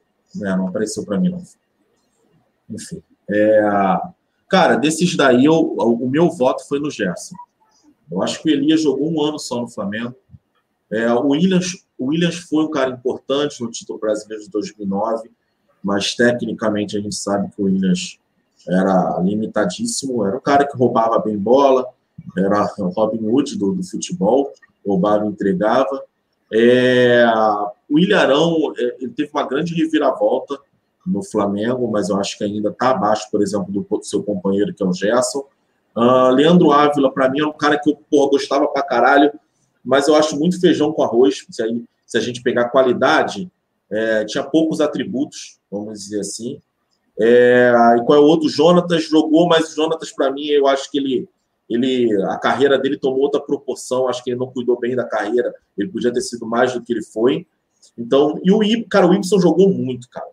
O Ibson é um cara que a galera não lembra muito do Ibson. O Ibson jogou muito. A primeira passagem foi boa. A segunda, para mim, ele era um dos melhores jogadores atuando no Brasil. Naquela Copa de 2010, a partir do momento que o Dunga convocou o Kleberson para mim era o Ibson. O Ibson, para mim, era mais jogador que o Cleverson naquela época. Mas eu vou de Gerson por conta do título e por conta de ter os atributos. Para mim, ele tem atributos melhores do que todos esses aí. O composto, né? Eu vou de Gerson. É, Marcão, aqui o Gerson acaba entrando porque é uma oportunidade dele compor esse time, né? Porque no meio a gente sabe que ia ficar complicado para ele. É, ele joga como volante mesmo. Se a gente for ver, ele é segundo volante. De primeiro, primeiro volante aí tem só o Leandro Ávila. Se você for é, ver. É, e o Arão atualmente. O Arão, porque joga hoje, né? Mas assim, se você for pegar mesmo, só os dois. Meu voto é no Gerson também.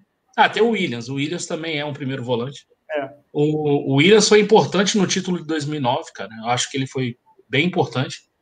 É, mas o Williams, o Williams era o mito do Cartola, não sei se vocês lembram. Né? É. Porque ele roubava a bola e tocava errado. E aí no saldo ele saía aí com seis pontos toda, toda jogada. E ele é recuperava ele a bola depois também.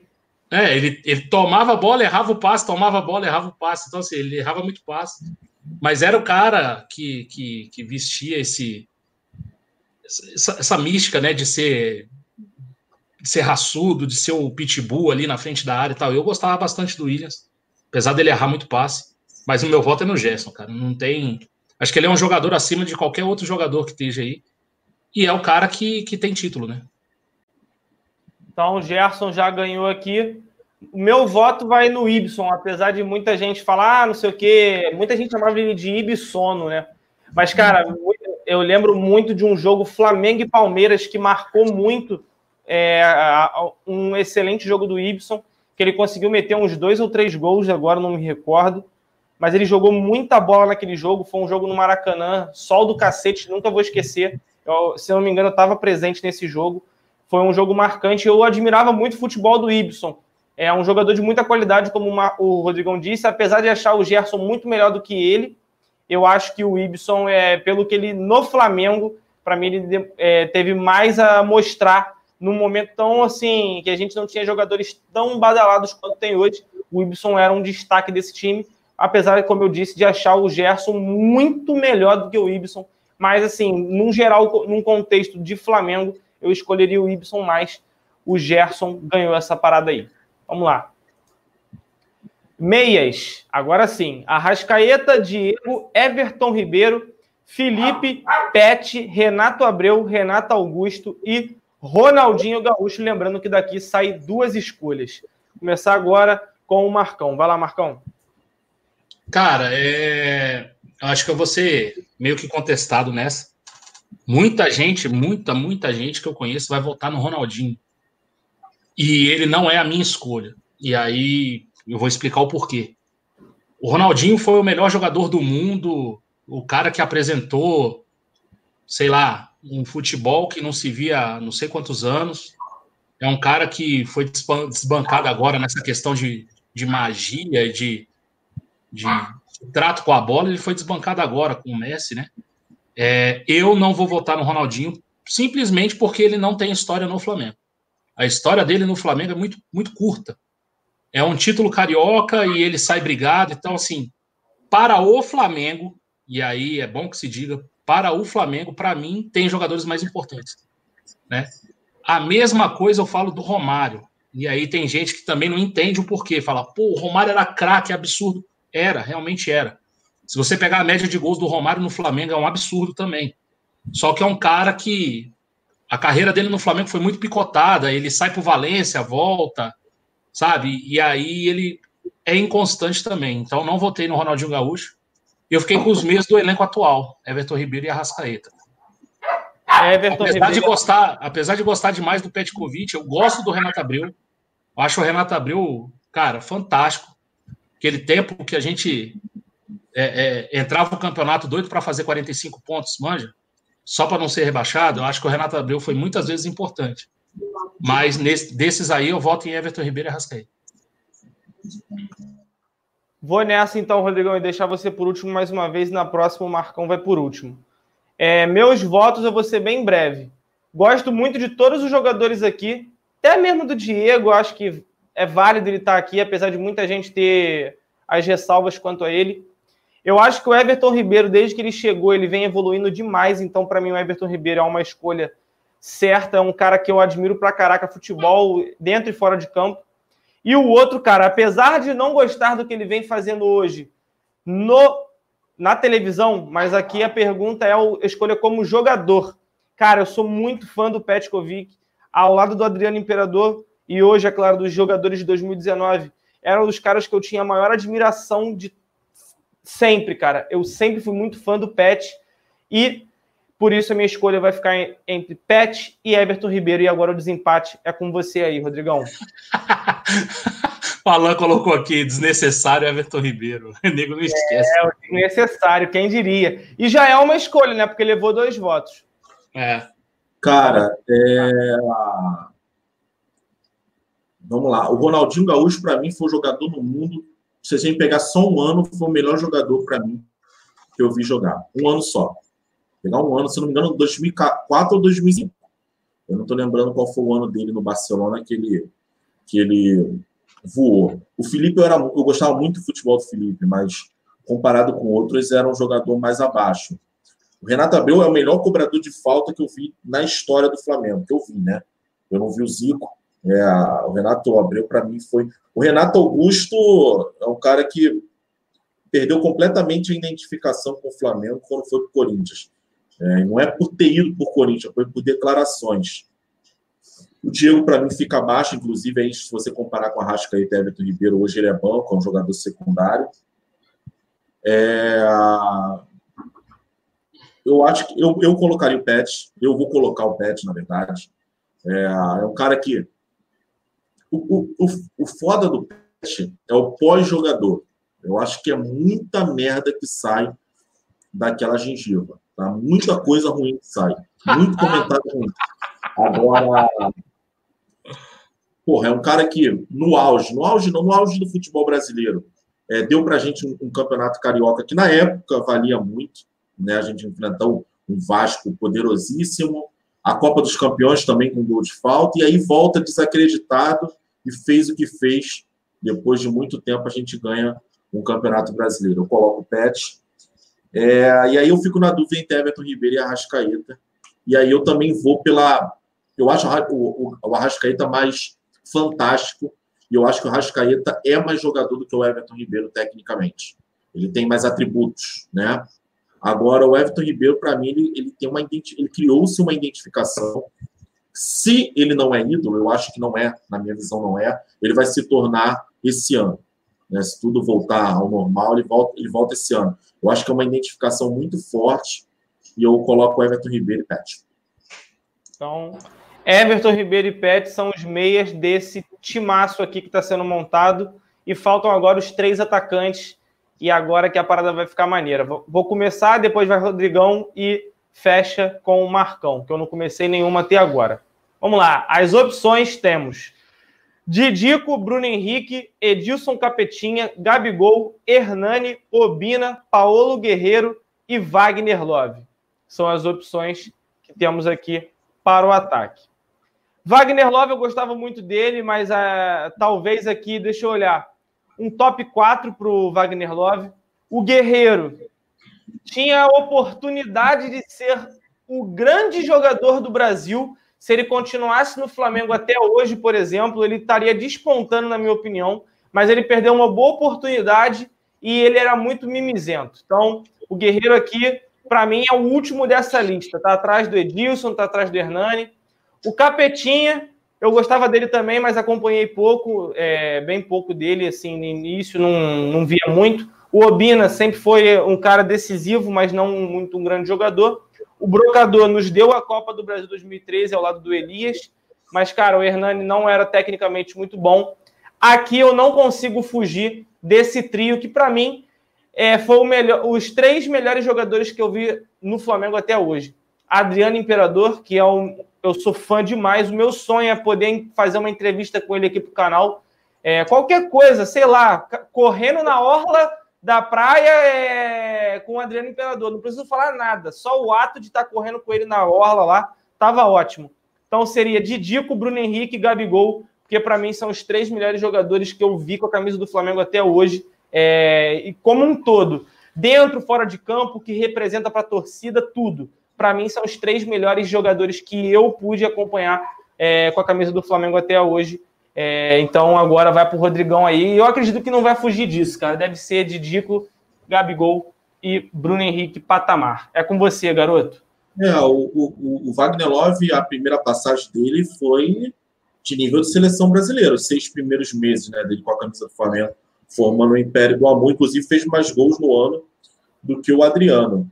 É, aí a segunda passagem já não foi tão boa, mas também era, era um time muito fraco e ele conseguiu até minimamente se destacar, mas tecnicamente está abaixo é, dos caras que eu vou escolher. Paulo Guerreiro foi um cara que infelizmente veio para o Flamengo é, mais preocupado com seleção, com seleção peruana do que, é, do que vencer no Flamengo. Foi prejudicado por alguns treinadores ruins que colocava aquele esquema engessado? Sim, sim. Possivelmente, talvez, se o Guerreiro tivesse hoje no, no ataque do Flamengo, teria uma atuação melhor, mas eu, infelizmente é um cara que não, não focou no Flamengo. O Bina é um cara identificado com o Flamengo, mas eu acho que é muito folclore do que propriamente técnica. É, o Hernani encaixa, encaixa no, no mesmo que, quesito do Ronaldinho Gaúcho, putz, que é o cara teve um ano mágico. O cara teve um ano mágico e ponto, só né? Só não, mérito dele, né? Mas ele teve um ano mágico e tecnicamente é um jogador abaixo. Edilson jogou muita bola, mas eu acho que o Edilson teve ainda um momento melhor no Corinthians do que propriamente no Flamengo. Então eu fico com, com a mesma opinião sua. Acho que dois jogadores lendários, Bruno Henrique e Gabigol. Eu já falei isso aqui no canal, é a melhor dupla de ataque que eu vi na história do Flamengo. O Marcão pode até discordar, porque o Marcão viu o Bebeto e Renato Também. Também. É, mas não. E o Adriano, para mim, é o. Depois do Romário, tecnicamente falando, depois do Romário, é o melhor centroavante. Centroavante mesmo, tá? O Gabigol já não se enquadra tanto. É, centroavantão, centroavantão, para mim, o Adriano é o segundo melhor da história, tecnicamente. Mas, é, comparar Adriano com Romário, o Adriano tem muito mais identificação. É, e o cara consegue isso. O Adriano jogou quanto tempo no Flamengo? Né? Cara, ele, ele joga pouco tempo, se a gente for pegar para ver. Porque É, Ele jogou no ano de 2000, não foi isso? é, ele surge logo ali, em 2001 ele ainda é banco ali e tal.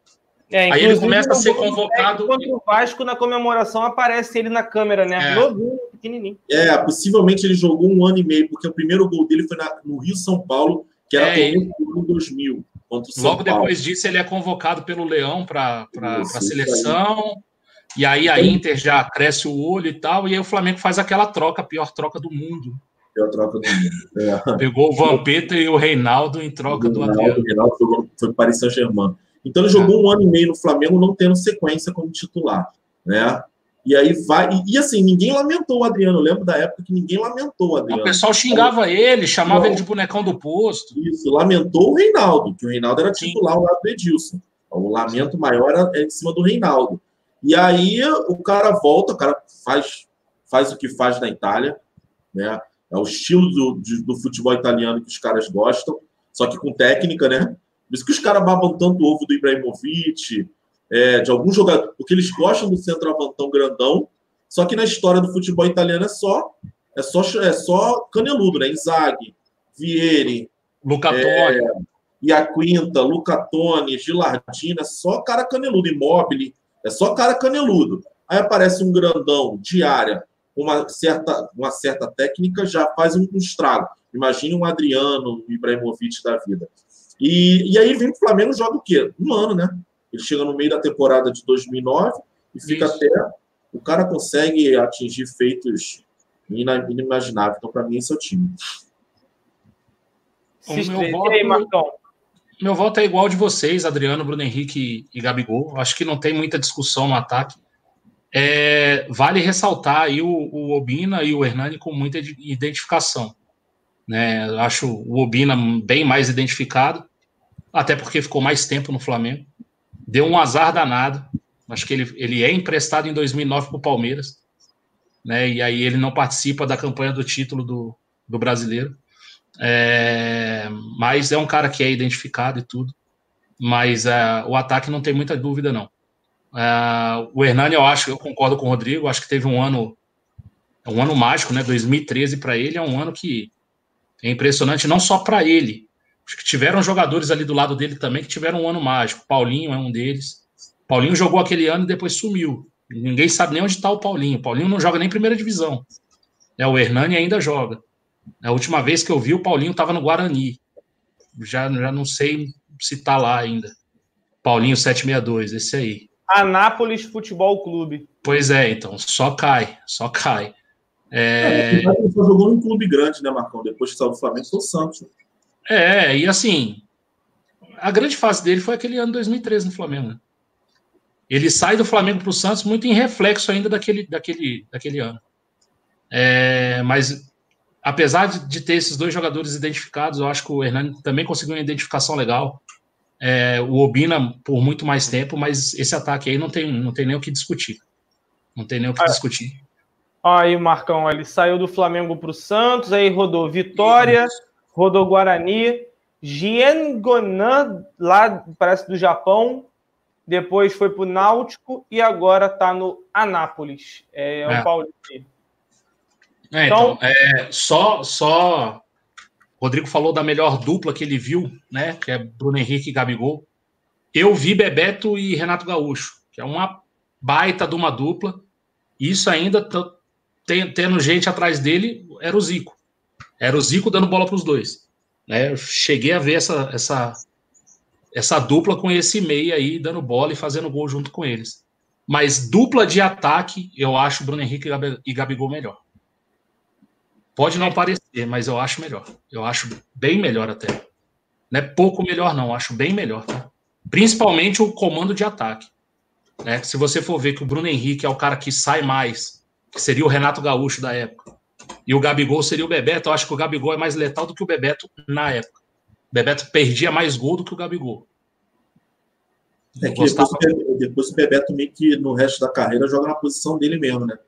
é, o Bebeto, o Bebeto não é mais esse cara, esse centroavante, né? Ele sai um pouco da área. Eu acho que, na verdade, a gente. Aquele time de 87 era um time que parecia um pouco até com esse time de 2019. Ele tinha dois atacantes que nenhum dos dois era um centroavantão. É. Né? Não eram. E aí o, Renato Gaúcho sai para a ponta que ele sempre fez, né? Essa ponta direita dele que era muito forte. E o Bebeto fica mais centralizado. O, o Flamengo tem isso também. O Bruno Henrique é o cara que sai mais. O Gabigol não é esse cara centravantão, né? Mas fica mais centralizado. Eu acho que o Gabigol tem muito mais sucesso do que o Bebeto nessa posição. E aí aqui para baixo aparece o time mais escalado, né?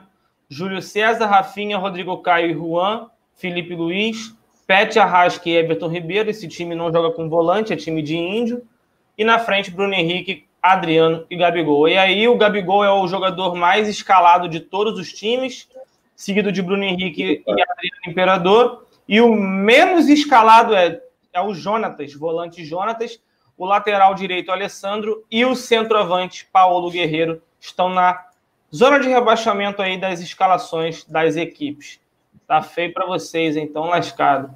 Galera pediu para a gente montar o pior time que a gente já viu do Flamengo. Cara, a gente pode fazer isso numa próxima live. É. É, com calma, selecionar, selecionar os nomes e aí a gente traz aí para a galera para poder fazer.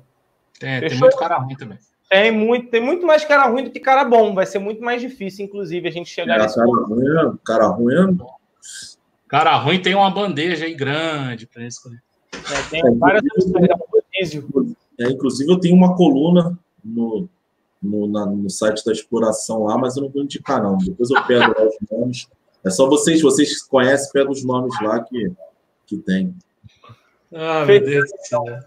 Agradecer ao Marcão pela presença e ao Rodrigo. Vou deixar o Marcão se despedir antes, depois o Rodrigo, que eu acho que o Rodrigo quer dar uma mensagem final para a galera aí. E aí todo mundo fica aí, não sai ainda não. Marcão, contigo. Cara, ah, não, só... peraí, peraí, peraí, peraí. Tem um super chat. Quando você se despede, eu vou pegar aqui. Mas vai tá. falando aí. Foi mal. Só, só agradecer todo mundo que teve aí, né? É, a gente teve aí, acho que a gente teve até um, um público legal pelo, pelo horário. Né? Agradecer a todo mundo que participa aí, que está aqui com a gente. Agradecer mais uma vez o Rodrigão, cara, que está nessa batalha aí. É, agradecer o Cleitinho, todo mundo. Só, só queria saber de vocês, e aí vocês coloquem aí, comentem aí, façam os comentários aí e tal, deixa aí no, no chat. Vou mostrar para vocês a primeira camisa que eu tenho, que é a camisa de 92 do Júnior. Tá? Essa é a primeira camisa que eu tenho. Né? A primeira camisa minha. E aí eu mostrei aqui na live a camisa do Wagner Love e tal. Tem algumas camisas legais aqui. Eu queria saber se vocês topam. Não seria hoje, né? Nem nada. Mas se vocês topariam é, é, que eu fizesse uma, uma live aqui, ou até mais de uma, porque eu acho que tem muita camisa. Mas contando das camisas que eu tenho e tal, vê aí se vocês querem. Tem, tem história, ó. Tem camisa rasgada por foguete e tal, na época de torcida organizada, tem, tem bastante coisa. Né? E eu tenho, tenho um pouquinho de camisa aí, se vocês quiserem, só para. Essa aqui é a, é a 10 do Sávio, aí que foi falado aí hoje muito no, no coisa. Eu estava na torcida organizada lá e pegou um foguete nas minhas costas aqui. Ela pregou toda na minha camisa, na, nas minhas costas aí. Depois eu conto a história.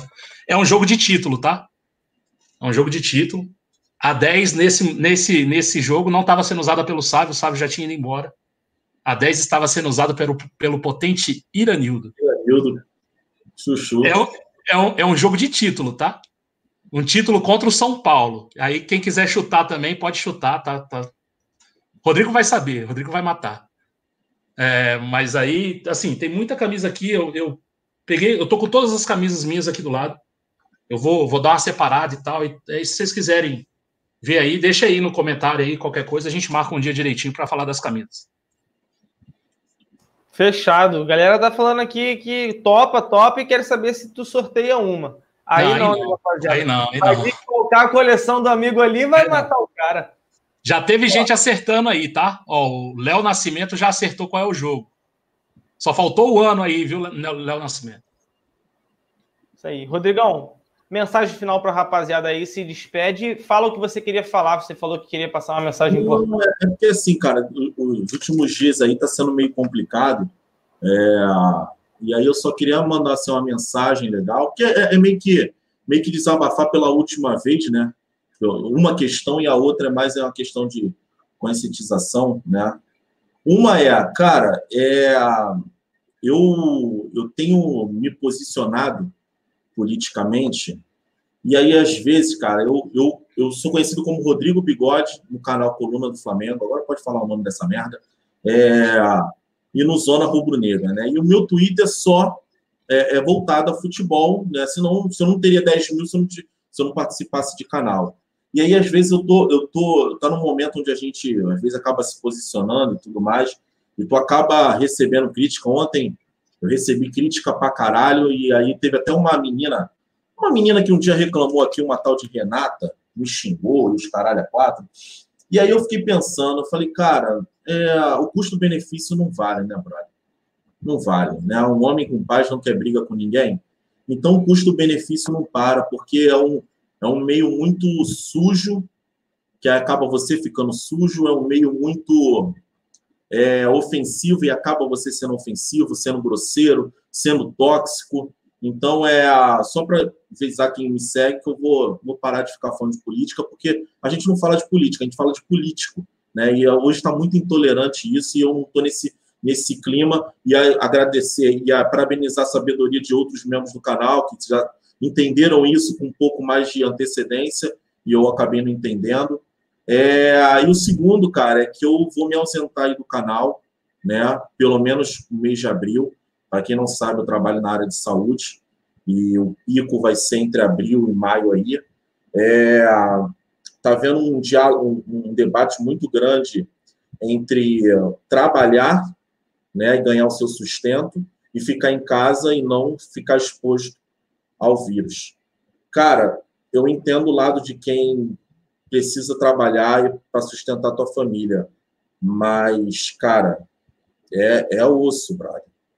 Assim, tu sair de casa e tu, de repente, pensar e seguinte, seguinte, caralho, será que eu estou trazendo a enfermidade para dentro de casa? É foda, parceiro. Então, assim, é, só pensa isso, tá? É, vai ser difícil, não tá só no comecinho, eu tava vendo aqui, eu acho que já chegou a 57 mortos, se eu não me engano. É, a, a, gente, às vezes, tem gente que ainda não, não, não, leva a sério. Brincadeira faz parte, eu recebo, volta, volta e meia recebo brincadeira por conta disso. E a gente tem que entender que o povo brasileiro é, é, é brincalhão mesmo, mas, cara, é, Eu, particularmente, sou da área da saúde, meu hospital tem seis pacientes com corona, um, acredito eu, que vai entrar na estatística nos próximos meses aí, meses não, nos próximos dias, é, tá bem, tá bem complicado, um senhor de 65 anos. Eu tenho meus bens mais preciosos em minha família, né? Então, assim, você que quer trabalhar, ganhar seu sustento, é louvável, parceiro.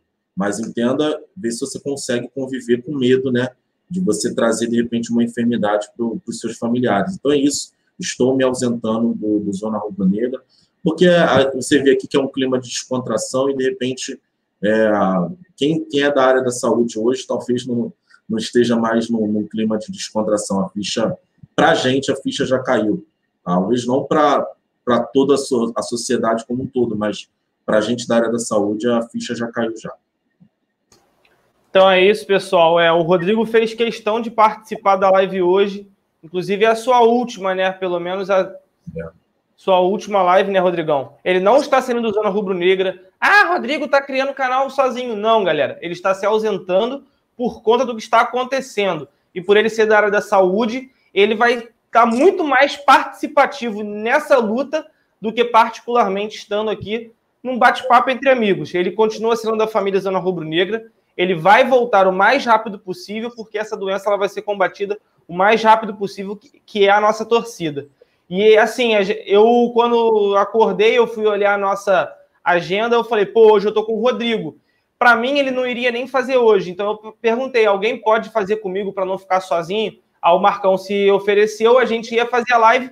Quando deu 7h50, o Rodrigo me mandou mensagem, eu vou participar. Eu nem sabia disso. Então, por isso que ele quis participar, para dar esse anúncio para vocês é, e deixar tudo claro, mas que a gente fica na torcida tanto pela sua saúde, Rodrigo, pela saúde dos seus pais, de todo o Brasil, de todo o mundo, e que você volte o quanto antes, porque o Zona é um canal, é o que é, porque tem um pouquinho de cada é, característica em seus participantes. E você, com toda a descontração, com a parte sarcástica, a zoeira, a putaria, vai fazer uma falta danada, mas a gente torce para que você volte o quanto antes. E a galera aqui no chat, pelo menos, está sendo bem solidária quanto a isso. Está todo mundo desejando o melhor para você e para que você retorne o mais breve possível, que é o mais importante. Francisco Mesquita, inclusive, manda aqui, ó, que Deus te proteja, que é o que a gente torce aqui também. Então, tamo junto, Rodrigão, tamo junto, Marcão. É, o superchat que chegou foi do Luiz Bromold ele mandou: Jonatas falava que jogador pica não marca. Se não fosse a marra dele, ele teria jogado muito mais. Rapaz, o Jonatas dizer uma coisa dessa é coisa de louco, né? O cara menos votado ali. Que fase, jogador, que fase. Enfim, galera, é, vamos fechar a live por aqui. Vou mandar o um salve para vocês. Vai ser o tempo só de eu comer um negócio e eu vou ligar a live para jogar com a rapaziada aí de novo. Vou fazer uma live de game aí hoje, vou jogar um pouquinho mais de CS. Foi o jogo que mais rendeu na, na segunda-feira. Então vou fazer aí. Daqui a pouquinho aparece aí de novo para dar aquela moral. Não sou muito bom, mas pelo menos dá para dar uma zoada, dá para dar uma risada. E é super maneiro isso. A galera sempre compra na ideia legal. Então vejo vocês daqui a pouquinho, beleza? Mandar um salve aí pro Tex Marques, Jonathan Art, é, Juan Souza, Carolzita, One Day, tá aí com a gente. É, o Aieda Mariano, Gustavo Futebol, Juan Souza, Érica Beatriz falou: em nome de Jesus vai dar tudo certo. CLCL, Elton FF, Marcos Andrés, que colaborou com a gente hoje. Valeu, Marco, tamo junto, cara. Bruno Bastos, é, obrigado pela sua profissão, Deus te abençoe. Gustavo Futebol, Antevaldo Araújo, Brenda Coelho, Carolzita, Matheus Gomes, Juan Souza, Nailton Costa, Luciano Pereira, Força, sua luta é digna. É, canal Mulambo, volte logo e sempre. Manda um oi no Twitter para a nação. É bom depois dar uma avisada lá também, Rodrigão, para não pegar o pessoal de surpresa. É, Wellington Jordão, Clebão Moreira, José Walter Silva Costa e para fechar, Gabriel Almeida, Rodrigo Araújo Martiliano, Wellington Jordão mais uma vez e o Edis Cordeiro da Silva Júnior. Rapaziada, muitíssimo obrigado pela participação de cada um de vocês. Nos vemos amanhã às 22 horas e daqui a pouquinho em mais um Game Zone aí. Só o time aí, já, já fica ligado aí que daqui a pouquinho eu tô ligando a live mais uma vez. Tamo junto, rapaziada. Valeu, fui!